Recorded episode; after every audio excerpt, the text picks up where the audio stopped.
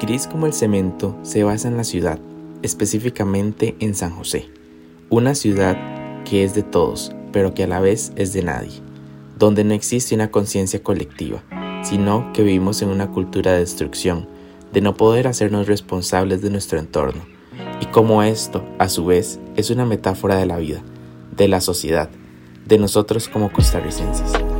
Es capturar la ciudad con sus edificios y el ajetreado vaivén, donde todos somos parte del todo, parte de los problemas, pero no parte de las soluciones. Representar ese cambio de cómo ahora todo lo que nos rodea es gris, porque no hay espacio para un color emocional.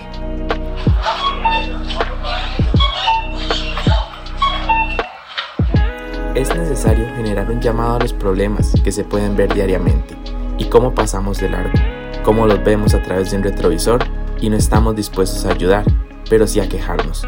Nos gusta señalar el mal que nos rodea, pero no estamos dispuestos a generar una solución y mucho menos a ser parte de un cambio positivo. Porque al final, mostrar el gris es enseñar el punto neutro donde nadie quiere estar.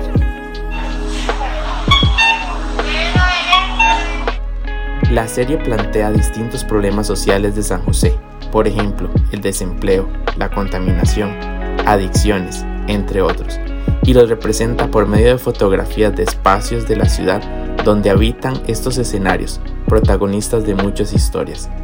Un proceso más conceptual, pero que aún así refleja estos problemas, de manera que el observador puede buscar su propio problema dentro de la imagen.